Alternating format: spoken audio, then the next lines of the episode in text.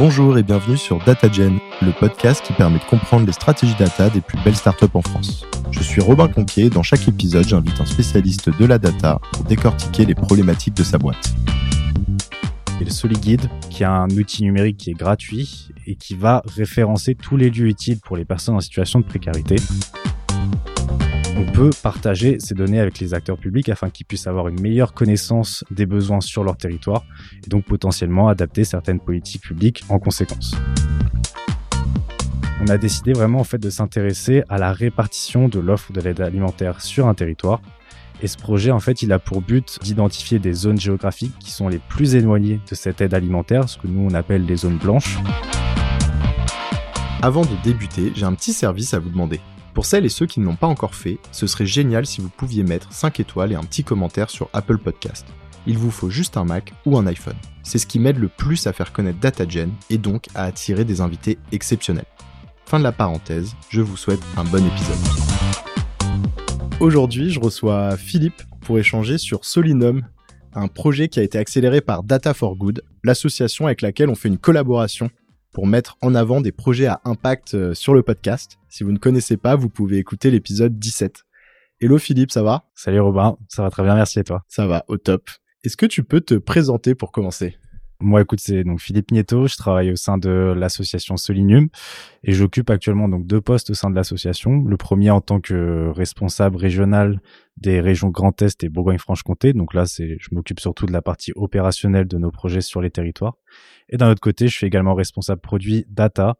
Et donc, je m'occupe un peu de prioriser les, les besoins en termes d'utilisation des données que nous récoltons sur nos outils afin de dégager un peu une feuille de route qui soit claire et précise pour nos développeurs. Est-ce que tu peux nous expliquer ce qu'est Solinum? Solinum, c'est une association à but non lucratif qui existe depuis 2016, euh, au sein de laquelle on croit surtout à une innovation sociale positive et euh, porteuse de solutions efficaces afin de lutter euh, contre la pauvreté. Donc en fait, au sein de Solinum, on a deux programmes phares. Le premier, c'est Merci pour l'invite, qui est euh, un dispositif d'hébergement citoyen où en fait des particuliers proposent d'héberger euh, bénévolement des personnes sans domicile fixe afin de faciliter un peu leur parcours de réinsertion euh, sociale et professionnelle. Et le deuxième projet, donc c'est SoliGuide, qui est un outil numérique qui est gratuit et qui va référencer tous les lieux utiles pour les personnes en situation de précarité.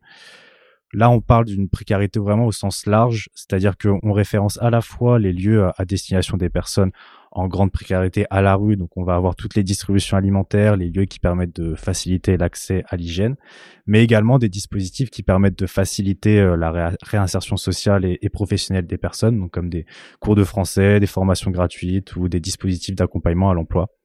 Et donc l'outil est disponible via un site internet, donc soliguide.fr, mais également sous forme d'application. Euh, sur la ville de Bordeaux, on a également des bornes qui sont disponibles sur l'espace public pour faciliter l'accès également à cet outil. On édite aussi parfois des listes papier parce que voilà, on travaille aussi avec un public qui peut en avoir besoin et on en a conscience. Et enfin, on fait également un, partage d'API avec des, des, partenaires pour rendre euh, nos données disponibles sur un maximum de plateformes possibles. Et pour qu'on se rende compte peut-être un peu de l'échelle euh, en chiffres, euh, Solinum, ça donne quoi? Bah là, actuellement, Solinum, donc c'est composé d'une trentaine de salariés. On bénéficie également de l'appui de pas mal de bénévoles, surtout donc sur les sujets data, mais également donc sur la traduction des plateformes numériques qu'on construit. Aujourd'hui, on est présent sur 25 départements en France, à peu près sur chaque région française. Et donc notre objectif, il est de continuer à poursuivre ce déploiement et de faire en sorte que nos outils puissent être disponibles partout où il y en aurait besoin. On va rentrer un peu dans le dans le vif du sujet euh, data. Quel sujet vous avez accéléré avec Data for Good? Si je reviens un peu à la base, on s'est rendu compte que grâce au Soliguide, on brassait énormément de données. On a des infos sur les conditions d'accès des services, sur les horaires, sur leur localisation. Donc ça faisait quand même pas mal d'informations et on trouvait qu'il y avait une réelle nécessité de les exploiter pour euh, améliorer euh, l'information sur l'offre et la demande sociale sur un territoire. Donc en fait, là, actuellement, on est en train de construire un projet qui s'appelle Solidata et qui a pour objectif de faire euh, en sorte qu'on puisse utiliser nos, données comme d'un outil d'aide à la décision pour les acteurs publics. Si je te prends juste un exemple sur la question des recherches qui sont effectuées sur le SoliGuide, il nous est possible d'identifier les besoins des publics en difficulté Donc on peut savoir qu'est-ce qui est le plus recherché sur ce liquide, dans quelle ville l'aide alimentaire est la plus demandée, à quelle période de l'année ou même du mois ces demandes sont les plus importantes. Et donc toutes ces questions en fait on peut y répondre et on peut partager ces données avec les acteurs publics afin qu'ils puissent avoir une meilleure connaissance des besoins sur leur territoire et donc potentiellement adapter certaines politiques publiques en conséquence. Si je me refais un zoom sur le projet Data for Good, on a décidé vraiment en fait de s'intéresser à la répartition de l'offre de l'aide alimentaire sur un territoire et ce projet, en fait, il a pour but d'identifier des zones géographiques qui sont les plus éloignées de cette aide alimentaire, ce que nous on appelle les zones blanches, et qui désigneraient les endroits où les personnes qui sont dans le besoin auraient plus de difficultés à accéder à cette alimentation. Je refais également un petit point de contexte. Pendant ce projet avec Data for Good, c'était un peu le, début de la crise en Ukraine. Avec le Soliguide, on a fait une mise à jour où on a essayé d'identifier tous les lieux qui pouvaient être destinés ou adaptés aux déplacés d'Ukraine.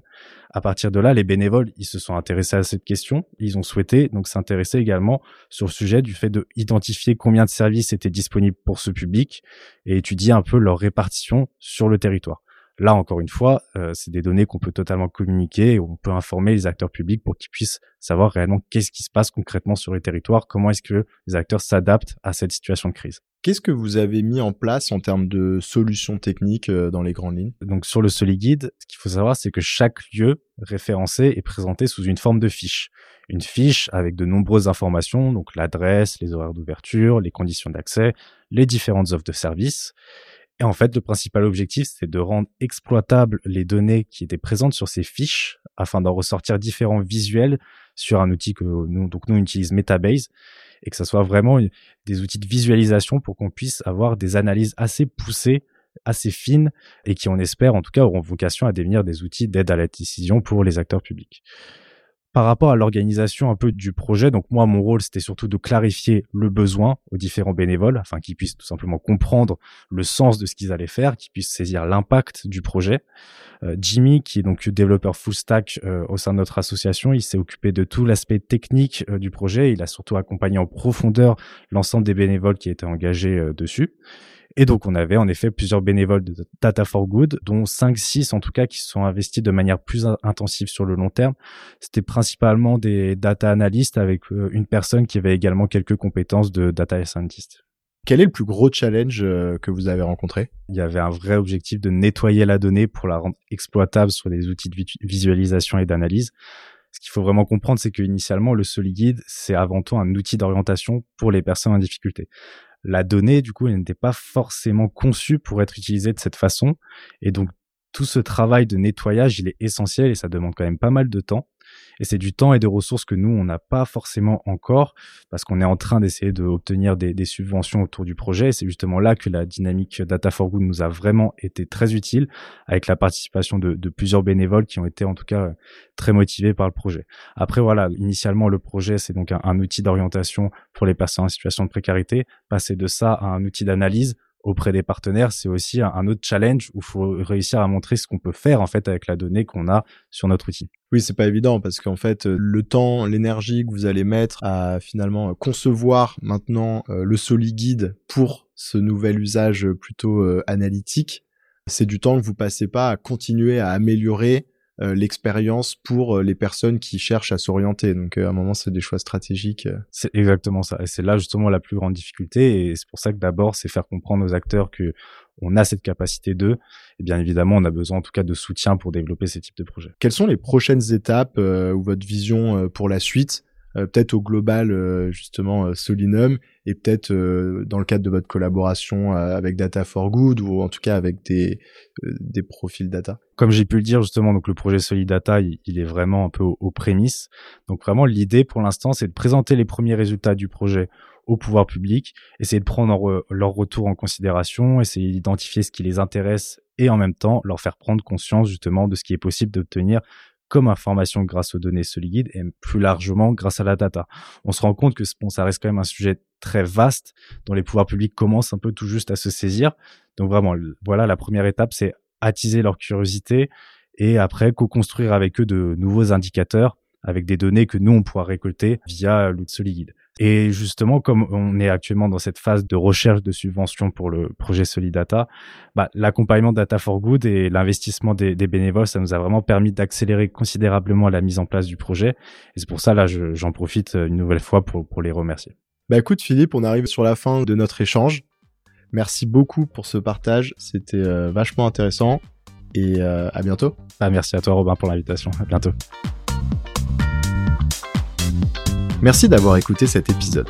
Avant de conclure, j'ai un petit service à vous demander. Si ce n'est pas déjà fait, est-ce que vous pourriez mettre 5 étoiles et un petit commentaire sur Apple Podcast? C'est ce qui m'aide le plus à faire connaître DataGen et donc à attirer des invités exceptionnels. Merci et à bientôt